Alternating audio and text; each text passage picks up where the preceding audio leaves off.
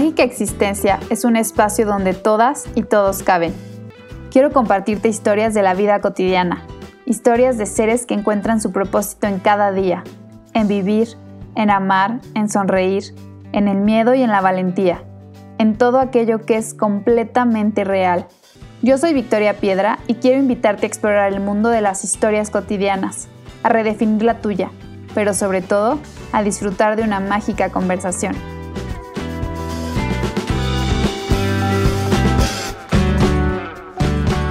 Y es ahí la zona más peligrosa de todo el flow, porque o dimites o de plano dices, no, la clave que yo así lo entiendo es buscar, seguir buscando. Esa es la plenitud.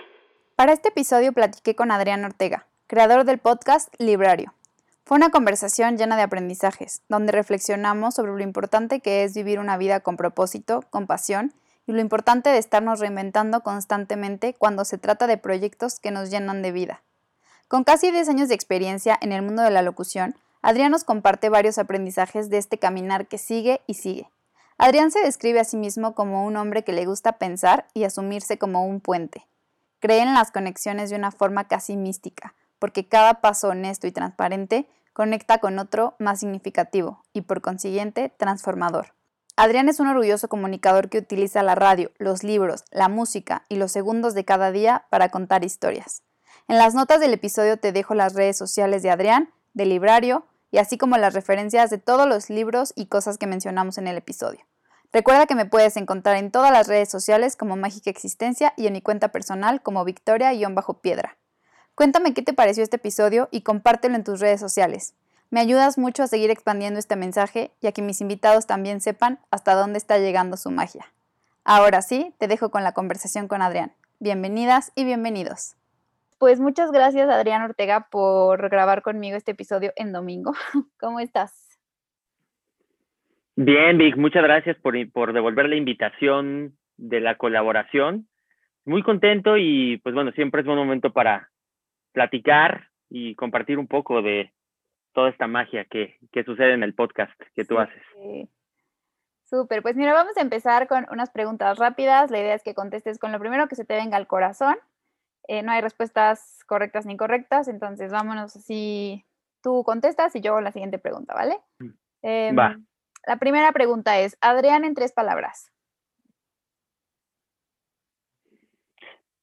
Reflexivo, inquieto y amigo. Súper. ¿El mejor consejo que te han dado? El de buscar un mentor. Ok, ahorita nos cuentas por qué. La muerte para ti es... Algo natural, pero sí algo que espanta. Ok. La vida merece ser vivida por... Por todos aquellos que independientemente de a lo que se dediquen, que de verdad crean que lo que están haciendo, lo que estamos haciendo, es algo que nos llena. Para, para, esa, para esas personas es el mundo, según yo lo entiendo. Mm. ¿Qué te causa mucha curiosidad últimamente? Por un lado, ¿cómo le va uno a hacer para volver a ir a una fiesta masiva? Si es que eso llega a pasar. Y un concierto, por ejemplo, me da mucha curiosidad. O si de plano ya no vamos a volverlo a vivir como antes lo hacíamos. Ay, no. Y, que ojalá, que ojalá algo se acerque a, a lo que vivíamos antes. Y en general, me da mucha curiosidad qué va a pasar después de que todos los astros, todo lo que se tenga que alinear eh, de salud y demás en cuanto a o todos vacunados o todos con una nueva instrucción, cuál va a ser el, el la primera decisión que uno tome cuando salga de su casa. ¿Qué va a pasar? Me da mucha curiosidad eso. Sí, qué loco, no lo había pensado. Algo que nadie sabe de Adrián y que si supiera le sorprendería. Que me gusta mucho el todo lo que tiene que ver con con, con el aspecto de amor. O sea, no suelo ser muy expresivo con mis cosas que me pasan personalmente. O sea, que lo cuenta a, a todas partes, incluso mi familia tampoco mucho, pero me gusta, me gusta mucho pensarlo, o sea, me gusta mucho recordar cosas que, que, me hicieron sentir bonito, cuando me enamoré, como que todo eso me gusta mucho recordarlo, porque es lo que finalmente para mí representa como el oasis, como, bueno, pues a lo mejor me fue muy mal en esto, pero hubo algo muy bonito que pasó. Entonces, escucho muchas canciones románticas, me gustan muchas, muchos artistas románticos, me gustan series y películas románticas, y a lo mejor eso no lo reflejo cuando platico con las personas, ¿no? Y no es porque no lo no quiera que lo sepan, sino más bien como que es algo muy mío, que vivo para, para mí mismo y que no suelo compartirlo con toda la gente, pero no significa que no me guste platicarlo si alguien me lo pregunta, como ahorita. Ok, súper. Del coronavirus o bueno, de la pandemia, del confinamiento, ¿has aprendido? Que es difícil mantener el cabello largo, uno, y que uno hace cosas con un poco más de conciencia. Cada, cada cosa que uno hace, piensa primero, a ver, ¿esto es correcto lo que estoy haciendo? ¿O estoy infringiendo algo, algo que socialmente hoy no es aceptado? Como que aprendí a medir cada uno de los pasos que uno va dando.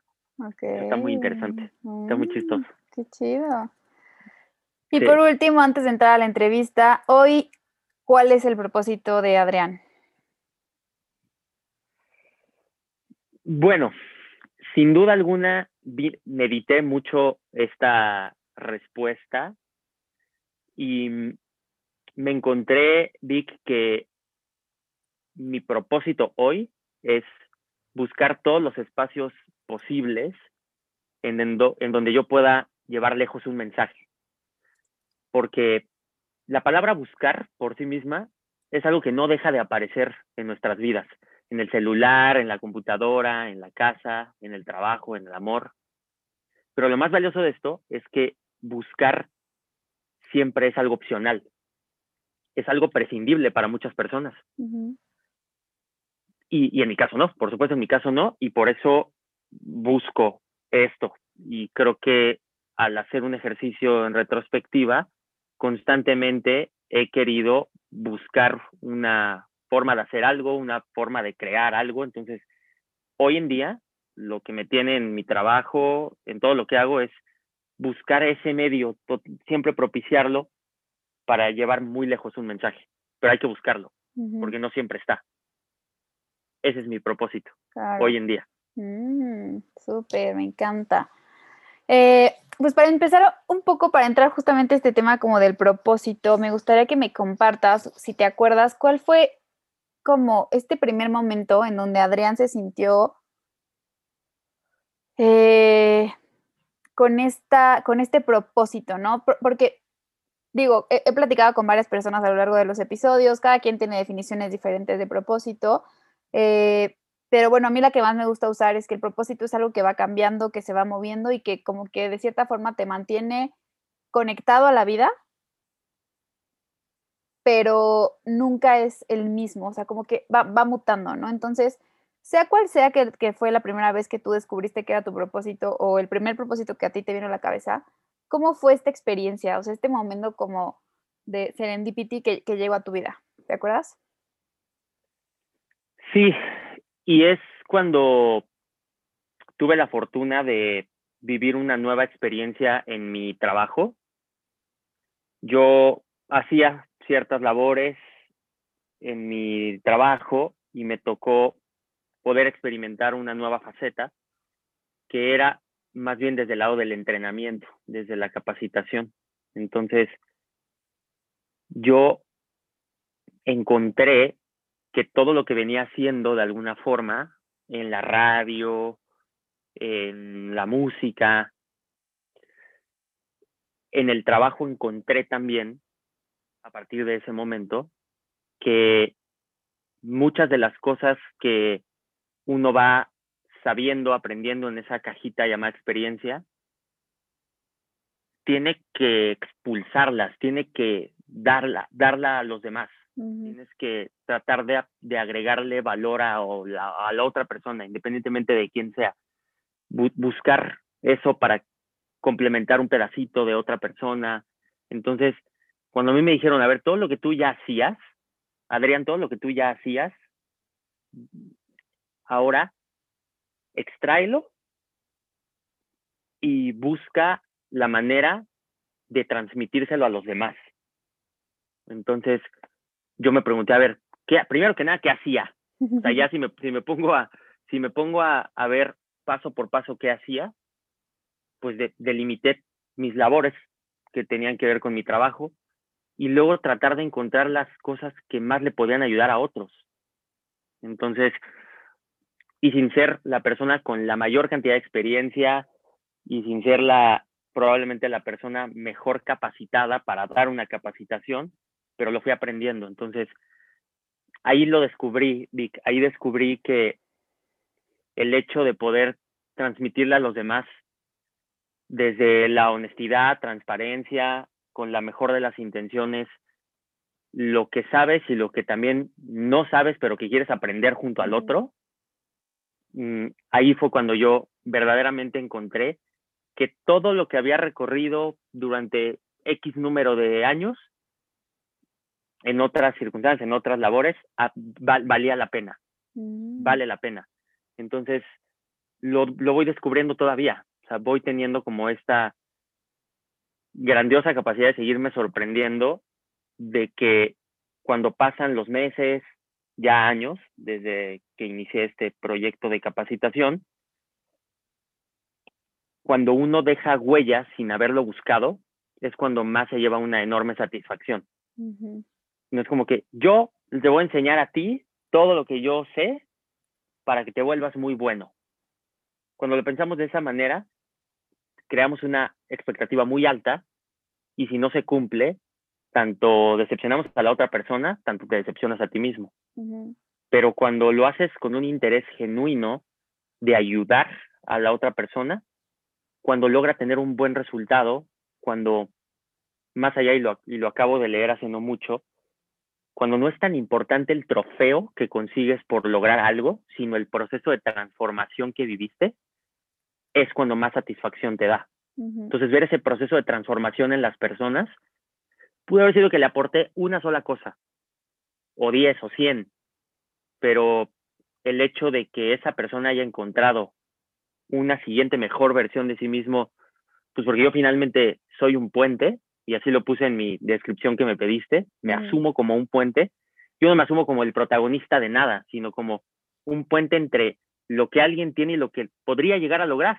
Y si en el camino puedo yo más o menos decirle, vete por la libre o vete por la cuota, ahí, ahí es lo que yo, lo que yo creo que me llena. Entonces, fue en ese momento, Vic, en donde yo encontré que es lo que más me gusta hacer. O sea, yo podría decirte que ahora mismo eh, tengo o desempeño en mi trabajo ciertas labores que me hacen sentirme muy completo. Entonces, por eso es que como no había vivido nada a ese nivel de plenitud, me parece que ha marcado un antes y un después. Qué chido, me encanta, o sea, me encanta que hayamos, que hayas empezado con esta reflexión, porque justamente eh, yo ahorita estoy dando también algunos talleres de, de, para chavos de, que estén buscando el tema de propósito, para empresas, etcétera, etcétera. Y algo de lo que más me doy cuenta cuando logramos aterrizar en, en una frase o en un concepto lo que es el propósito, siempre tiene que ver alguien más. O sea, lo, creo que lo más mágico del propósito, de cuando sabes que estás viviendo en tu propósito, es cuando realmente te sientes conectado al otro.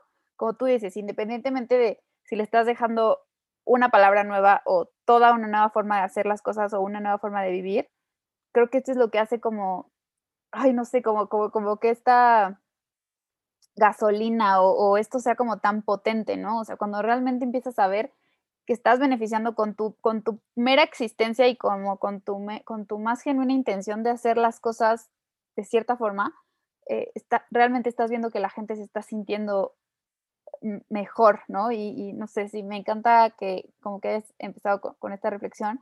Y justamente aquí quisiera preguntarte, ¿cómo era tu vida antes de, o sea, si nos fuéramos un poquito como a este Adrián de hace, no sé, cuatro o cinco años, eh, cuando empezaba esta búsqueda y, cuando a lo mejor todavía no sabías que todos los puntos iban a conectar, ¿cómo era pues, tu, tu vida? ¿Cómo te sentías respecto? ¿Qué, qué, qué cosas te, te, rondaban la cabeza? Ok, sin duda alguna, me tendría que remontar a el momento en el que tomé la decisión de que hacer radio tenía que ser algo que permaneciera toda la vida conmigo, o de ser posible, la mayor cantidad de años en mi vida. Uh -huh.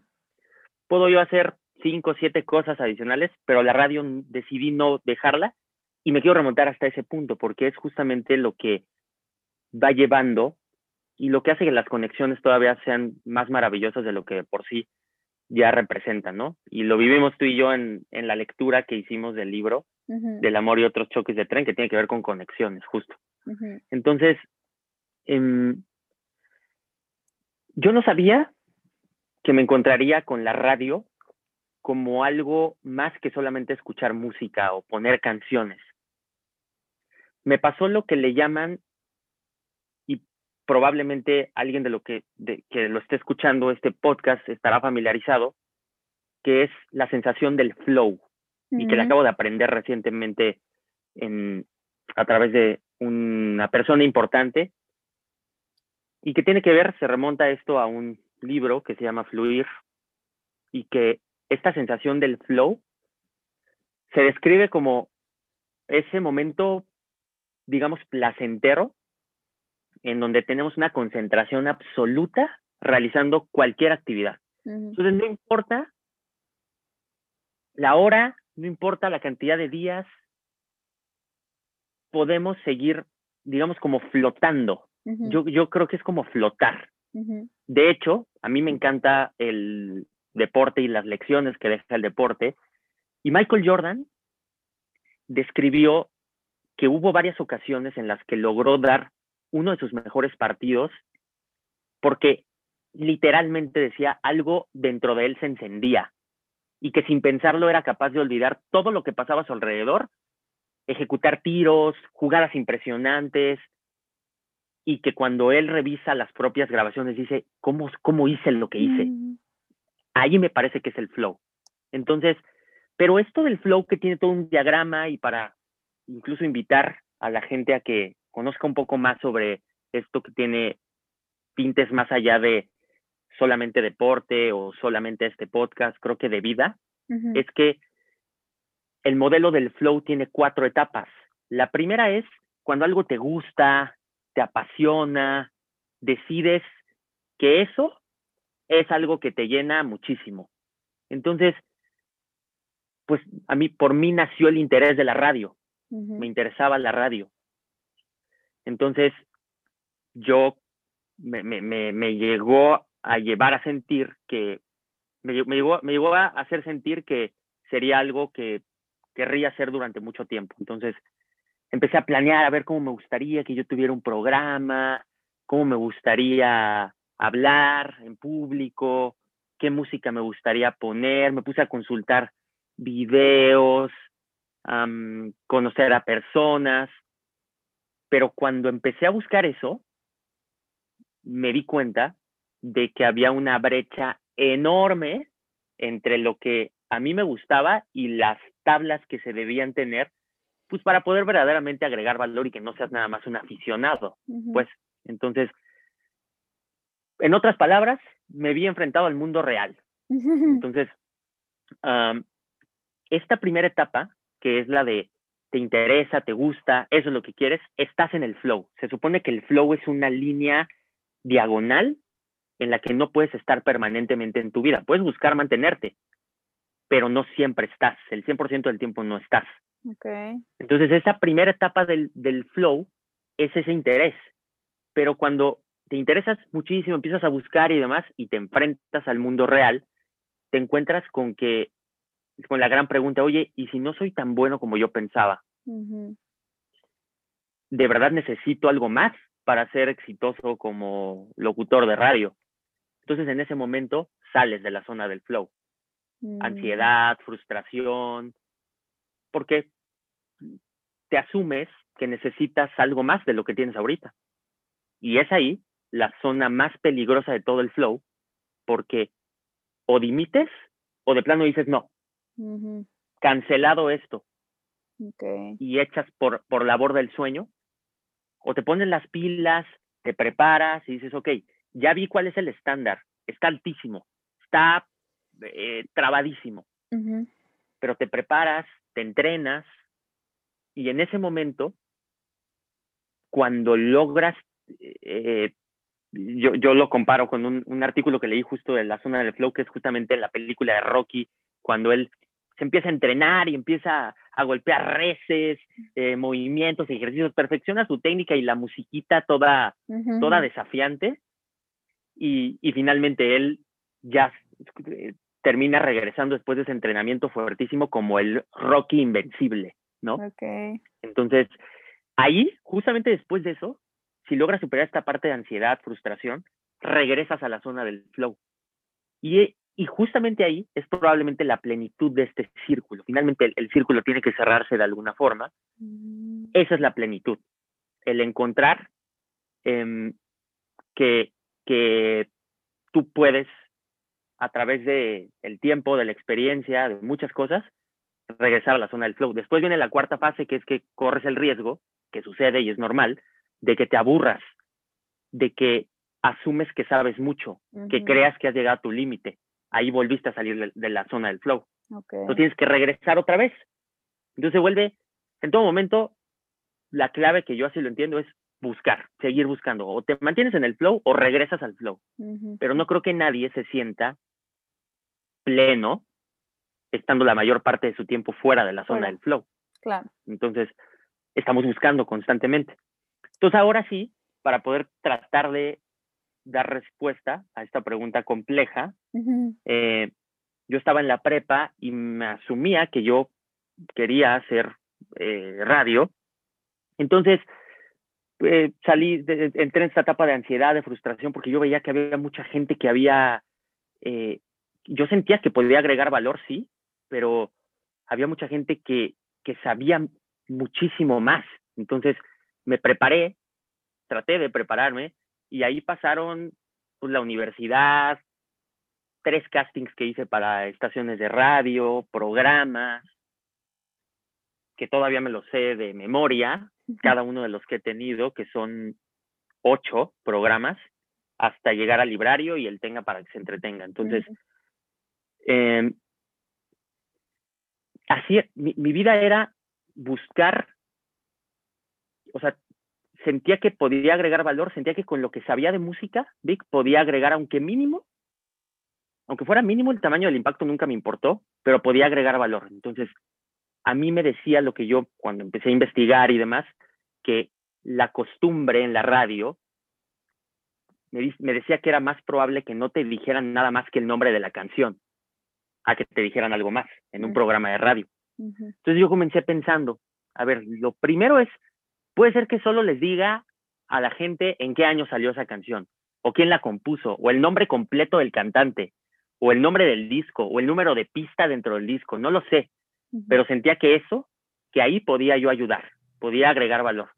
Entonces, eh, sin embargo, cuando yo tuve la visión un poco más amplia, dije, bueno, pues hay locutores, programas de radio que no solo aportan eso, aportan muchas otras cosas. Entonces, duré un rato fuera de la zona del flow, tratando de encontrar qué estilo sería el que a mí me podría llevar a transmitir los mensajes que yo quería y, que, y lo, con los cuales yo me iba a sentir lo más cercano a pleno. Entonces, mi vida era como tratar de estar buscando, desde que decidí que la radio tendría que ser algo que permaneciera conmigo, mi vida era muy dirigida a, a ver, hay que buscar la mejor manera en cómo el mensaje que yo dé en la radio le sirva a los demás. Y no es, no es tan fácil como parece. Podría yo, no, no porque yo crea que hago algo demasiado complejo versus otras, sin duda la labor que yo hago en radio no se compara con otras labores complejas de vida o muerte, pero siempre todos estamos necesitados de que alguien nos diga un mensaje que encaje con nosotros por eso escuchamos canciones tristes para sentirnos mejor, por eso leemos libros románticos cuando estás enamorado. Todo eso yo creía que por ahí podía ser. Entonces, jamás había pensado que la conexión imperfecta iba a ser entre combinar los libros y la música. Pero en todo ese camino me fue llevando años. Victoria, estoy hablando del 2011, estoy cumpliendo 10 años desde la primera vez que hice un programa de radio. Y el camino me llevó a que esa, es, esa salidita del flow y volver a recuperar eh, el flow, tardé años en hacerlo, porque yo sentía, sigo sintiendo que puedo aprender muchas cosas, pero antes sentía que estaba a años luz de los mejores locutores que, que yo había podido conocer. Y ahora no, no me quiero yo asumir que estoy a la par de ellos, pero siento que sí soy mejor que el que era hace 10 años. Definitivo. Y creo que ahí eh, eso, eso creo que suma muchísimo. Tú y yo nos conocimos a la mitad de este camino, justamente. Sí, sí, sí. Entonces, eh, sí, por ahí 2000, pues seguramente. ¿Qué fue? ¿2015? No, 2015. Sí, sí, 2015. Tienes yo creo que 2015. Sí. Sí, y justamente, o sea, que para justamente que, quisiera que nos contaras un poco como de estos proyectos, ¿no? Que, o sea, mmm, creo que algo bien importante que yo también he aprendido como de, del, del propósito es que realmente el verdadero propósito para mí está en el proceso justamente, ¿no? O sea, en este proceso de, de ser algo diferente, o sea, porque no necesariamente siempre eres mejor que lo que eras antes, muchas veces también se te atraviesan cosas en la vida en donde no puedes ser la mejor versión de ti, pero generalmente sí creo que el verdadero propósito está en, este proceso y en este día a día y en este irte reinventando, ¿no? Entonces, quisiera que nos contaras un poco de cómo, cómo tú fuiste sobrellevando estos 10 años de, antes de llegar a, como a este punto en el que te sientes hoy. Eh, no sé, por ejemplo, pues el, el, proyecto que tú y yo compartimos más de cerca fue el lado B, que pues ya no existe, ¿no? O sea, de, prácticamente fue un, un, proyecto y no, no, no, no siguió como como existiendo y siempre cuando algo no sigue existiendo, cuando se pierde, pues eventualmente hay, hay aprendizajes, ¿no? Entonces, quisiera que me compartieras por ahí a qué retos te enfrentaste y cómo lo fuiste, como, de qué te anclaste para seguir buscando. Yo creo que ha sido un lindo obstáculo, porque siempre encontrarte con la posibilidad de un fracaso de una barrera te hace, con el paso del tiempo, ir tomando mejores decisiones. Entonces, otra vez regresando a la analogía del deporte, se dice por ahí que la victoria es una excepción. Es más fácil que tú pierdas versus las veces que ganas. Mm. Ejemplo, cuando eres campeón. No puedes ser campeón todo el tiempo. Entonces, esa es una excepción de gente que es campeón repetidamente, pero lo más normal, si se le puede llamar normal, creo que esa palabra hoy en día está un poco mal usada, pero lo más natural es que constantemente te estés enfrentando con barreras, porque imaginando que tienes éxito en algo, seguro va a haber alguien más que va a tener que va a querer tener más éxito que tú. Entonces es ahí donde se vuelve impredecible que tú puedas ser el mejor todo el tiempo. Entonces, las barreras para mí han sido eh, a lo largo de los años como cachetaditas que va dando el tiempo y que en el proceso, que estoy completamente de acuerdo contigo, el proceso hay que disfrutarlo. Lo puedes sufrir, sí, sin duda, pero, y va a suceder, pero sí es importante como que abrazar el proceso, porque eso es lo que finalmente al final te da la satisfacción de que cuando llegas a la meta, pues yo no sabía que llegar aquí a la meta era esto y ya, pero todo el proceso es así, nadie te lo quita, ¿no? Entonces no te lo puedes brincar, o sea, no creo que te lo tengas que brincar. Entonces yo sí pienso mucho en esta pregunta que me haces es, es me lleva al, al punto de, yo viví tres castings siendo, tenía 18, después creo que tenía 20 y ponle que en el otro 22 años. Mm, en los castings me encontré con algo muy desafiante y que era, pues la verdad es que no creo que sea tan bueno como yo me pensaba. Entonces, ¿y qué se hace en esos casos? Yo me preguntaba, ¿qué se hace cuando tú crees que eres bueno en algo, pero alguien te dice que no lo eres tanto? O que hay alguien que es mejor que tú. Entonces al principio yo quedaba como obstaculizado por esto y me ponía a reflexionar, pues es que por dónde empiezo para poderle dar la vuelta a la tortilla a esto. Entonces, mi manera de hacerlo fue constantemente cambiar de conceptos que yo hacía en la radio. Entonces, tuve la, la posibilidad de tener un programa muy abierto que se llamaba Ritmo. Entonces, yo ponía la música que yo quería y demás. Cuando fui enfrentando estos obstáculos, dije, primero tengo que comenzar por desafiarme a hacer algo diferente a lo que he venido haciendo en los últimos años, en los últimos meses. Eso no me garantiza nada, pero sí, no me garantiza nada positivo, pero sí me garantiza o otra, otro proceso justamente, otro proceso creativo, otra forma de dirigirme al público, etcétera. Garantiza hacer algo distinto. Entonces migré a un programa con una, con una amiga mía, se llamaba Gira 74, lo hacíamos juntos, teníamos como más conversadito, como lo que estamos teniendo ahorita, pero con música. Y después de eso volví a enfrentarme con otra barrera y dije, no, ahora necesito algo que ponga a prueba también el conocimiento, que desafíe el conocer más de lo que yo digo o predico que con el ejemplo de hablar de música. Entonces, tuve un programa que se llamaba 50 Evolución y en donde ahí elegía yo un año y cada programa hablaba de toda la música, todo el cine, toda la política que haya salido en ese año. Entonces era como regresar durante un programa y no duraba solo uno, la verdad es que yo creo que duraba unos dos, tres programas de cada año. Entonces era como volver a vivir el 1964, fue en el 2014 este programa.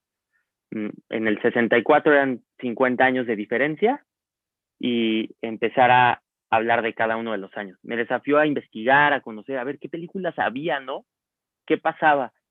Otra barrera, el hecho de que ese programa, por alguna razón, se lo tenía en una plataforma de internet y por alguna razón terminaron como que el programa, no quisieron que siguiera. Otra barrera. Entonces hay que hacer algo nuevo. Ahora por dónde le damos. Y si ahora mejor nos juntamos más cabezas mm. para lograr algo en común o tratar de lograr algo en común y ahí salió el lado B, justamente. Después de todo este procesito que ha venido migrando desde que estaba yo en la prepa. Luego tuve ahí dos programas, ¿no? Era uno infinito, el otro, pues, vinilo 55, se llamaba que era como una evolución del 50 evolución. Em, se termina el lado vintage con, la, con las barreras naturales de uno se acerca también a egresar de la universidad y se pregunta si lo mejor es dedicarle el tiempo a este proyecto o no. Finalmente, por eso te digo que creo que vamos tomando mejores decisiones. Si hoy me volviera a pasar, probablemente me aferraría más al proyecto que lo que hice en su momento. Entonces, mm, eso me llevó, esa otra barrera, me llevó a crear algo que pudiera ser distinto otra vez, que pudiera poner a prueba, ¿por qué no?, también ciertos conocimientos. Y sale la oportunidad de hacer un programa en FM en, que se llamaba Fresas con Crema. Y ahí me sentí muy pleno, como que alcancé la plenitud. Dije, aquí ya no ha habido barreras, ya no ha habido barreras. Y tan no hubo barreras, Vic, que me aburrí de hacer fresas con crema. Esa fue la barrera, justamente esa fue la barrera y tomé la decisión de que cortaría de tajo eso que ya venía yo haciendo durante tres años y ahora vamos a hacer algo diferente, pero algo que definitivamente rompa por completo con todo lo que ahorita ya dije que había sido. El ritmo, gira 74, el 50 evolución, el infinito, el lado vintage, expresos con crema, y es librario. Ahí nace el librario. Yo no era un lector activo.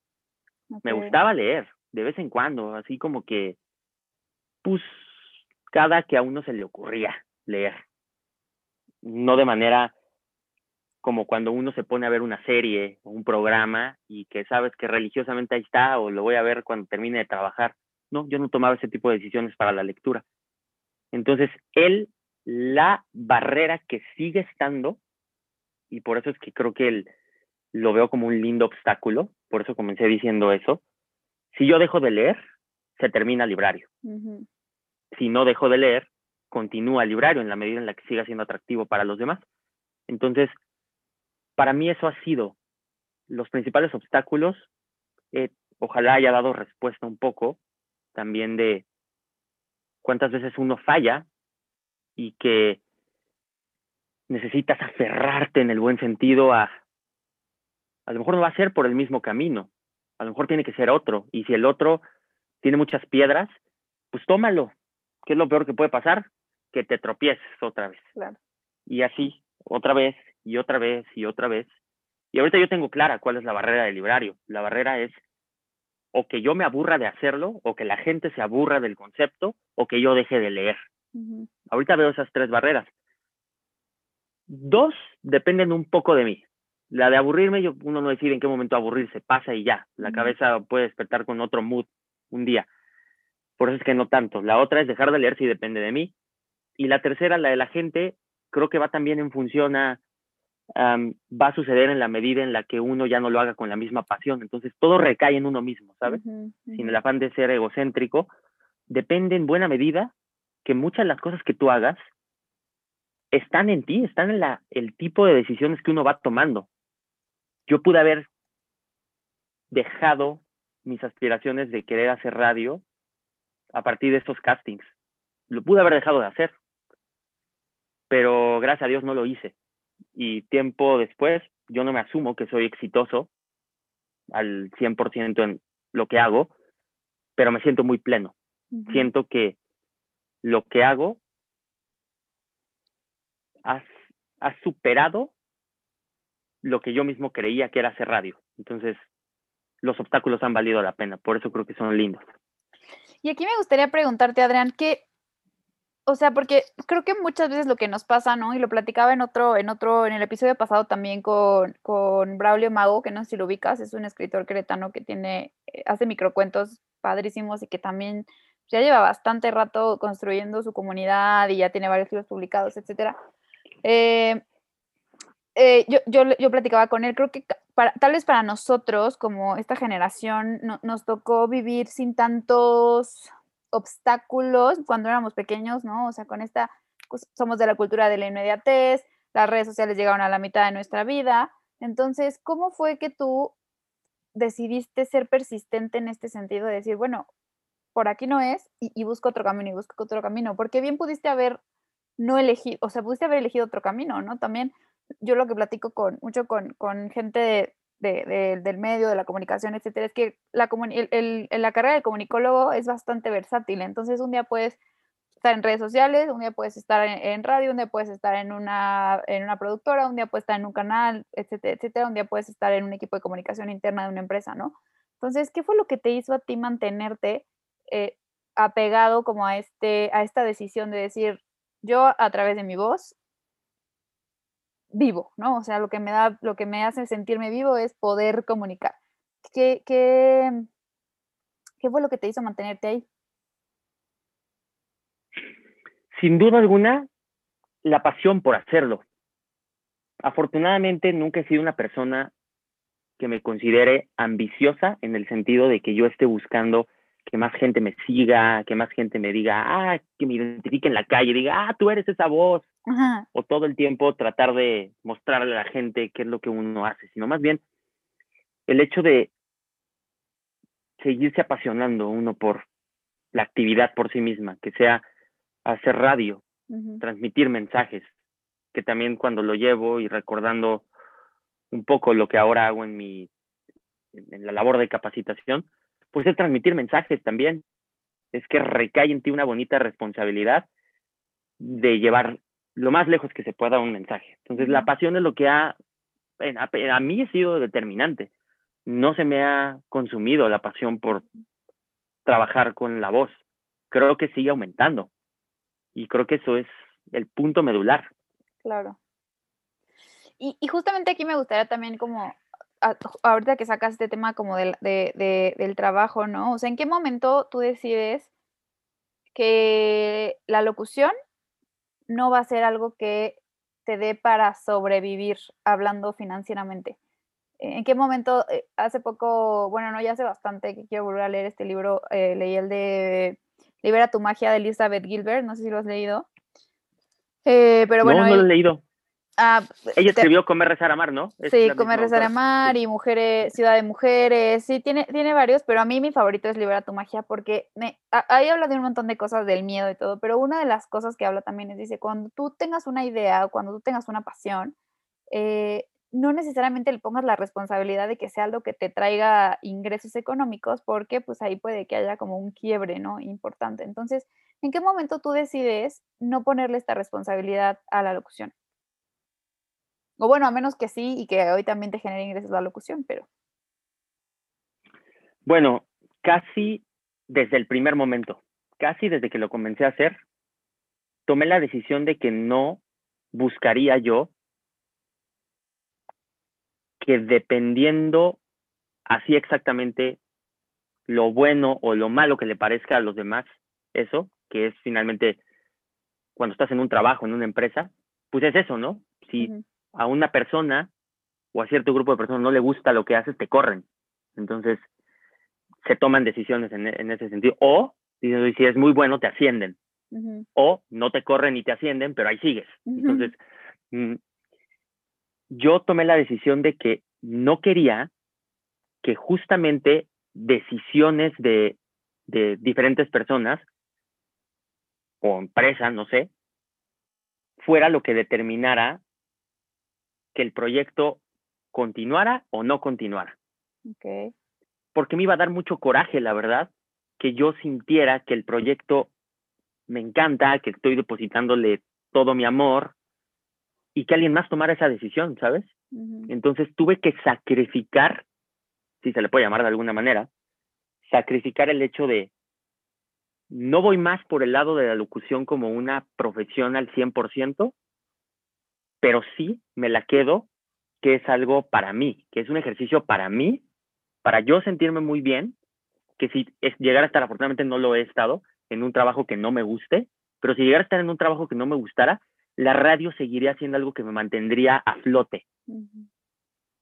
Porque depende al 100% de mí, a menos de que yo en determinado momento me dijeran, oye Adrián, la verdad es que está de la fregada tu programa y ya, ya lo vengo yo escuchando todo el tiempo y diría, pues a lo mejor sí está de la fregada.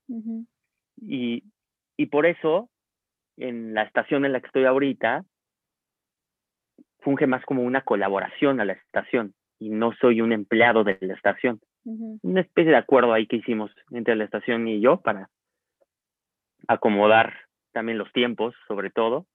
Entonces, ha sido sobre todo eso. Yo creo que desde el principio asumí que eso sería lo que más me dejaría a mí con la satisfacción de que pude experimentar todo lo que pude y que no hubo ciertos lineamientos a los cuales uno tiene que llevarse cuando está en una empresa y es normal y lo acepto y lo vivo ahorita, pero el proceso creativo no quiero que nadie me lo quite. Y ese por eso lo atesoro tanto. Claro. Y creo que hasta cierto punto esto es lo que te ha ayudado justo a mantenerte como vigente y, a seguir como innovando y a seguir eh, cambiando los conceptos y, y, como retándote constantemente porque no hay esta responsabilidad, ¿no? Aquí entonces como eh, otra de las cosas que yo como que he reflexionado también sobre el tema del propósito justo es como eh, no, no necesariamente tiene que ser algo que, a todo mundo le guste, no tiene que ser algo por lo que te tengan que pagar y no tiene que ser algo también en lo que tú no le tengas que depositar como toda esta carga que pues ni modo, vivimos en una sociedad eh, capitalista y este es el mundo que nos tocó vivir y hay que chingarle para ganar dinero, ¿no? Pero no necesariamente eso es lo único que te tiene que hacer sentirte como motivado y, conectado y, en propósito, ¿no? Justo es algo que de lo que más me encantó de la película de Soul, eh, que salió a principios de año, o sea, que era como esta parte de, bueno, a veces el propósito simplemente está en caminar y disfrutar del aire eh, en la cara, ¿no? Entonces, eh, por esa parte creo que, creo que es lo que te, hace mantenerte también constantemente innovar y generar nuevos conceptos, conceptos etcétera. Mm. Sí, coincido contigo. Y aquí antes de como ir cerrando un poco, me gustaría que me contaras, eh, ahorita pues todo mundo, mucha gente estamos buscando igual, ¿no? O sea, creo que otra de las cosas que, jugó a nuestro favor en, durante la pandemia o eh, como ha ido evolucionando el tiempo es que hoy pues las plataformas para generar este tipo de contenidos cada vez son mucho más accesibles a todos. O sea, hoy ya vemos un sinfín de, de podcasts eh, arriba. Bueno, yo cada vez que abro Spotify veo 10 nuevos podcasts, lo cual me da muchísimo gusto porque creo que salió el mensaje y salió solo de las radiodifusoras, ¿no? Como se venía haciendo y como con un una perspectiva tan cerrada y una línea de, información y, con tintes, pues, no sé, generalmente muy, muy ad hoc a cierto. Tú ya sabías que tal estación, ah, pues es la estación de, que habla de chismes o la estación de no sé qué, ¿no? Entonces creo que hoy la, tecnología y la globalización nos ayuda a generar nuevos conceptos y, una mezcla, ¿no? Tanto así como, como librario. Entonces, ¿qué consideras tú que tiene que tener un proyecto como un podcast o un proyecto eh, de, auditivo para hacer un producto o un proyecto que la gente quiera escuchar? En la poca experiencia o mucha que yo pueda transmitir, la gran formulita, si es que la hay, primero que nada es que refleje lo que tú eres fuera de ese podcast. Lo más cercano a. Porque no somos una película como para ser personajes. Y aunque estoy de acuerdo con algunas cosas que tienen que ver con construir un personaje y, y es muy válido y me encanta también, creo que lo que hace que conectes con otras personas es que se acerque mucho a lo, a lo que tú crees, ¿no? A lo que tú puedes expresarle desde tu propia honestidad, transparencia. Y por eso es que yo creo que el, cuando escucho tu podcast, eres tú en el podcast llenándote de más gente y llenando a más gente. Cuando escucho a Diego, pues también refleja muchísimo lo que es él, aunque no lo conozca en persona, de hecho, a Diego. Mm, cuando escucho, por ejemplo, incluso a otras personas como Diego Dreyfus, que seguro es él así también, ¿sabes? Con, lo que graba, seguro fuera de la grabación también es él, así. Daniel Javid también, que me encanta, igualito. Si algo comparten, y por eso doy esa respuesta, es que cuando me pongo a recordar algunos casos, es cuando mejor salen las cosas, cuando más éxito, entrecomillado, tienen. Y así podríamos mencionar otros grandes ejemplos, pero yo creo que es eso, es ser uno mismo y ahí te vas a encontrar con que le vas a agregar a muchas, valor a muchas personas diferentes. Y la última en particular que causó en mí un gran impacto fue Antonio Rosique, eh, comentarista deportivo que a partir de yo seguir un programa de televisión en donde él participa, Exatlón, y conocer un poco su historia, qué, onda con Rosique. Parte de eso es, historias bien intensas. sí, sí, sí, sí. Bueno, me encanta, me encanta, pero las lecciones que, que da son increíbles cómo las ha venido aprendiendo y que él se apasionó por, por relatar historias, entonces ya es él, o sea, ya encontró que eso es él. Entonces, son esos grandes ejemplos que incluso ahorita como lo que estamos teniendo, un super podcast que me encantó que se llama Renegades, eh, entre Obama y Bruce Springsteen. Es una conversación entre ellos. Se grabaron conversando cómo se conocieron y se me hace tan natural que no estás escuchando a Obama, el expresidente, o a Bruce Springsteen, la superestrella del rock de los ochentas. Dos cuates, y cuando tú lo trasladas, dices, yo también tengo una historia con un amigo y qué padre que ellos la contaron. Y esa naturalidad yo creo que es mágica. Ahora sí, hablando de la palabra magia. Sí. Totalmente. No sé si coincidas. Sí, no, totalmente. O sea, yo coincido muchísimo en esta parte. Creo que eh, a mí lo que me llegó a pasar durante mucho tiempo es como mucho fijarme en la forma en lugar del fondo y creo que la pandemia a mí de lo que más me vino a enseñar es que de verdad la forma es lo de menos. O sea, hoy estamos grabando a través de, de, Zoom eh, con una opción súper sencilla, con dos audífonos súper sencillos. Eh, y, mucho, mucho tiempo yo me detuve por la forma, ¿no? O sea, por, no, técnicamente la producción, la no sé qué, el, ruido, el, eh, muchísimas cosas y cómo le vamos poniendo de pronto pretextos. Y justamente cuando entendí que realmente lo importante era el fondo y cuando también llegaba a escuchar comentarios de gente que me decía como, ay, no, es que me encanta cómo hablas de esto y cómo hablas del otro, no sé qué, yo decía, listo, ahí está, o sea, ahí está, ¿no? Es, es realmente el fondo. Entonces sí, coincido totalmente y pues sí, a lo mejor nuestra poca mucha experiencia, lo que yo le recomendaría a alguien que quiera emprender un proyecto eh, tipo podcast o formato, ya sea video o audiovisual, pues es que sean lo más genuinos y sinceros posibles, ¿no? Coincido totalmente.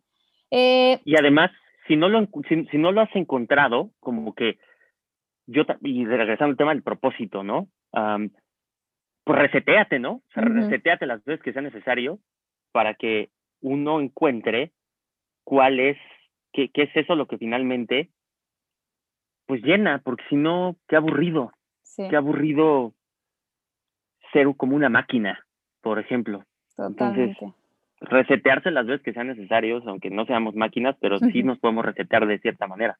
¿no? Sí, totalmente. Creo que por eso me encanta tu concepto de la búsqueda, porque es una búsqueda constante, porque si no, si no hacemos eso en la vida, entonces cuando no, o sea, como a eso venimos a la vida, o sea, a, estar presentes y, y, muchas veces lo que sucede cuando no encontramos este propósito, cuando no sabemos para qué estamos aquí, es que te pierdes de un montón de cosas que están pasando allá afuera y entonces te vuelves no sé, sí, un ente, ¿no? Te vacías, te vacías. Totalmente, totalmente. Adrián, ¿cómo le haces para leer, leer, grabar, producir tu podcast cada semana, eh, trabajar eh, y, todo lo que haces? Primero que nada. dejado de hacer? Eh, sí, bueno, primero que nada, hacer de la lectura un hábito como cualquier otro un hábito responsable, un hábito que habrá veces en las que uno no se siente con el mood de leer y está bien. siempre nos pasa a todos. O lo que sea, hacer lo que sea, de repente no tenemos tantas ganas de hacerlo un día, porque no tienes la misma energía que ayer, pero transformarlo en un hábito, el creo en el poder de los hábitos. Entonces, ese es uno, de entrada dejarlo. Es un hábito leer y después mm, ir buscando que mientras voy leyendo el libro, voy tratando de definir si el libro, o sea, el libro me va a enseñar algo, sin duda, pero si el libro va a servir para, hacer, para, un librario, si tiene la posibilidad de, de cumplir con lo que yo creo, sin el afán de ofender a ningún libro, pero hay libros que no, no puedo yo usarlos para el librario. El librario tiene que ser con un libro que tú leas o escuches y te pueda relatar en un pedacito la esencia del libro. Y hay libros que no necesariamente porque o lo tienen más amplio, ¿no? Tienen más amplio su espectro de los mensajes que te quieren dar. Una sola cosita no va a reflejar la esencia de todo el libro y es válido pero en el camino me voy dando cuenta mientras leo y voy, en el momento en el que me doy cuenta puede ser desde la página número uno o a la mitad del libro o hasta el final, pero lo voy marcando, voy, voy haciendo, lo, voy marcando con marcatextos. Ahorita no traigo uno. Ah, sí, sí traigo uno, te lo enseñaré ahorita en la cámara, pero no, obviamente no lo van a ver, el de Inquebrantables, mm. que lo, cuando lo leí, le, le puse post-its, lo, lo marqué por todos lados, entonces, me hace regresar en cualquier momento a una página y decir, ah, por aquí es el librario, por aquí va a ser este librario.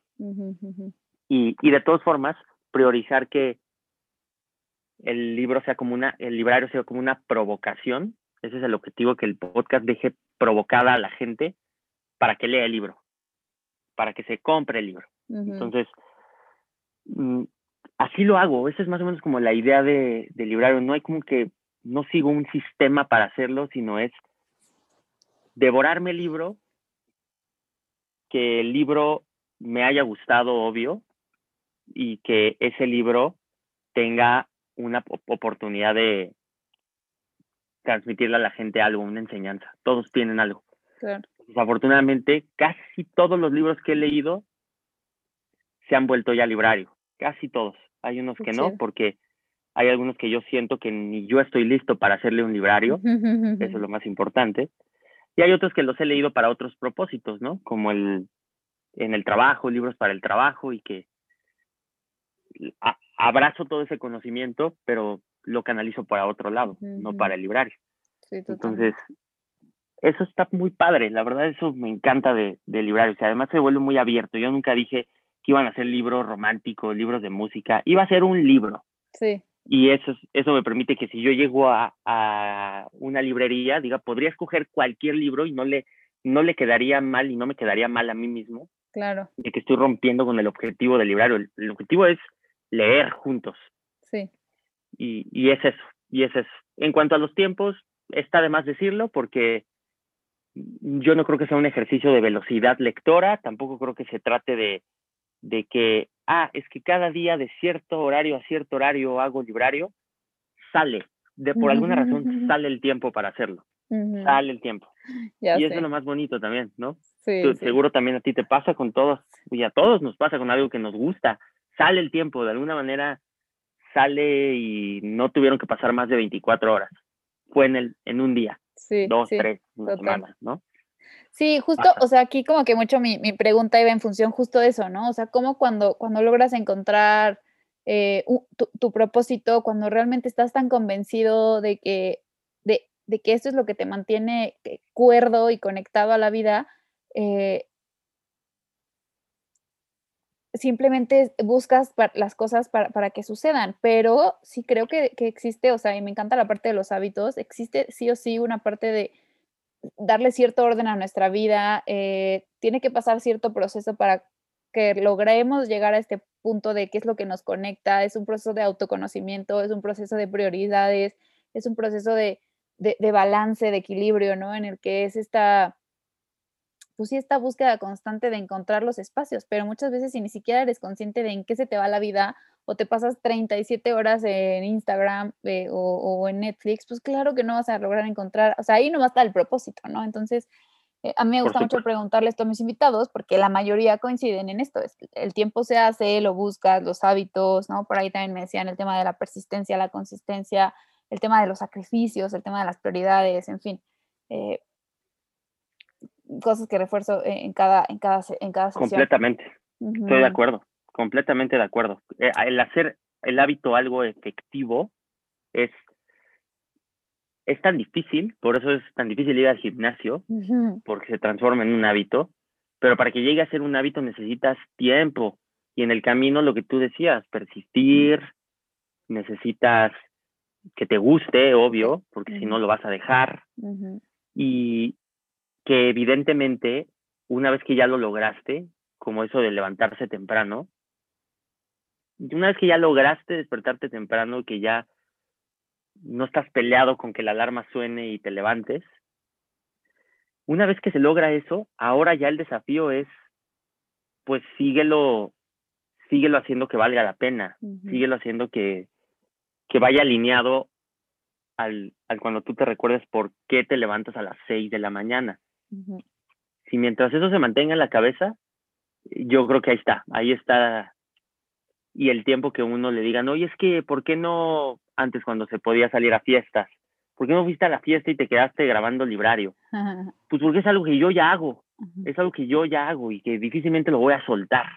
Entonces, pero todo es alineado a lo mismo, a lo que ya ahorita tú dijiste, persistir, que te guste, primero que nada tomar la decisión de hacerlo y atreverse a, atreverse a, a sacrificar otra de las cosas, cosas que no están en el camino que se alinea y eh, que, que tú traes en mente y tienes que sacarlo, tienes que sacarlo, atreverte a sacarlo del camino para que siga tratando de, de, cumplir ese, ese gran objetivo que tú traes. Claro. Y tendrás que quitar muchas cosas en el camino, muchísimas, yo creo, y todavía estamos aprendiendo eso, quitar las cosas del camino, quitar personas de tu camino también, ¿por qué no? Pero es eso. Por eso el poder de los hábitos. Me encanta, me encanta que me, o sea, me encanta esta parte de quitar cosas y personas, porque creo que muchas veces esta, esta parte de perder nos cuesta mucho trabajo como seres humanos, ¿no? O sea, como que justo cuando estamos tan perdidos de, de, quiénes somos y qué es lo que nos mueve y para qué vinimos a este mundo, pues es muy fácil que nos aferremos a la, a, no sé, Victoria, la que siempre va a todas las fiestas, o Victoria, la que, no sé, eh, la que le ayuda a todo el mundo, la que, ya, no sé, o sea, cosas que al final no son realmente lo que nosotros somos, y sino que vamos buscando estas cosas que van llenando o que nos van como dando cierto sentido que están totalmente afuera y no tienen nada que ver con lo, con lo real de adentro, ¿no? Entonces, qué chido que lo mencionas. Me gustó mucho. Está padrísimo, la verdad es que está padrísimo. Y qué miedo da, ¿no? Yo siento que también da mucho miedo claro. quitar cosas, porque uno se aferra, luego por el otro lado es como que también la palabra de aferrarse, luego pues entenderse y luego la vivimos como pues a lo mejor te estás aferrando a algo que no te conviene, que no te conviene para ti mismo. Entonces eso también está gacho, está gacho porque te enfrentas como a un gran dilema. Y creo que lo más difícil es eliminar gente además. Sí, total, total. Pero sobre todo darte cuenta que te está restando en lugar de sumarte. O sea, creo que eso todavía es todavía lo más difícil. O sea, antes de ya soltarlo, es todavía ya darte cuenta que te está restando, ¿no? Sí, sin duda, sin duda. Ay, pues qué gran conversación, Adrián. Muchísimas gracias. Eh, me quedan dos preguntas nada más. Eh, uno es, ¿qué sigue para el librario? ¿Qué sigue para Adrián? ¿Qué sigue para ti? Bueno, ¿qué sigue para el librario? El episodio 100. Mm. ¡Ah! No manches, qué chido.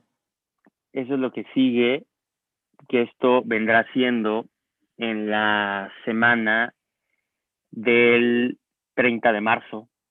Okay. No, del 29 de marzo, específicamente se transmitirá el 30 de marzo. Wow. Y en el episodio, que de hecho volveré a regresar contigo para mm. pedirte un favor especial, porque los primeros 50 programas que hice, bueno, los primeros 49 programas fueron de 49 libros.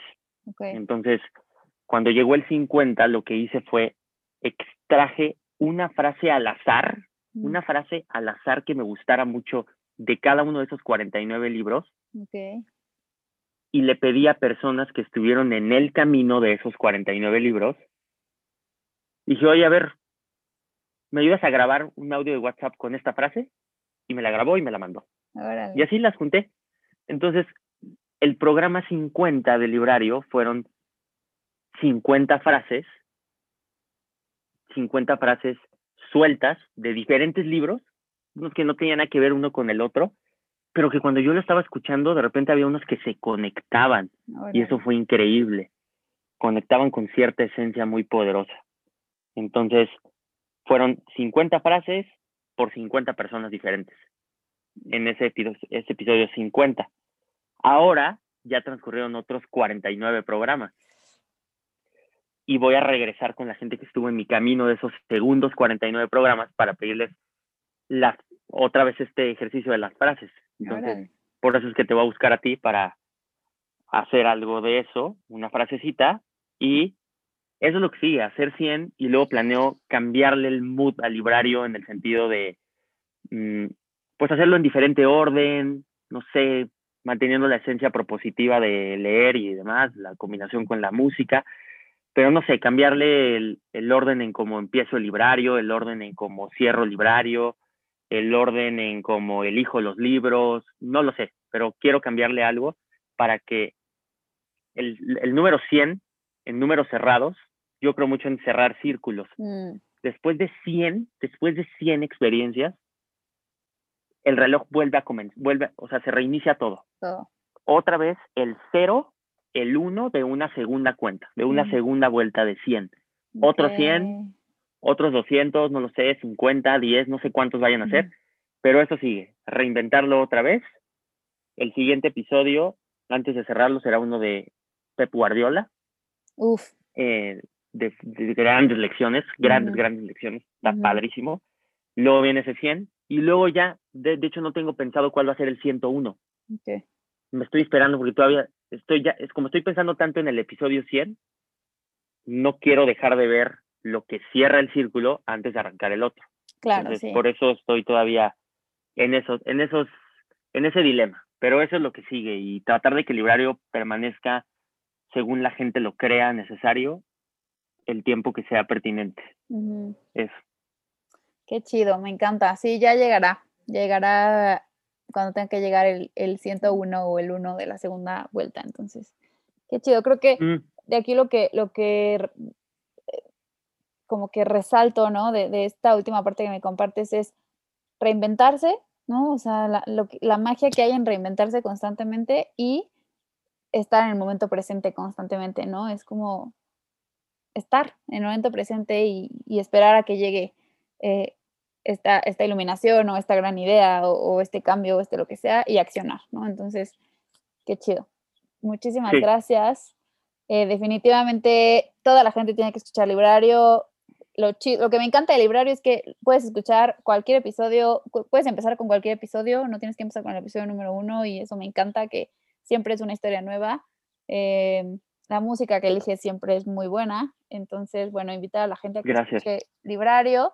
Definitivamente eres una persona que está transformando el mundo, definitivamente los que te escuchamos, el mundo de los libros, el mundo de la música, el mundo del podcast. Y me encanta poder conectar contigo eh, y verte cómo vas evolucionando. Mi última pregunta es, si tuvieras que, de todo lo que has aprendido, de todo lo que has reflexionado de estos 10 años de locución, si tuvieras que escribir un mensaje en un papelito y aventarlo, lo vas a meter en una botellita y esa botellita la vas a mandar al mar eh, para que le llegue a X persona, tú no sabes a quién, ¿qué escribirías?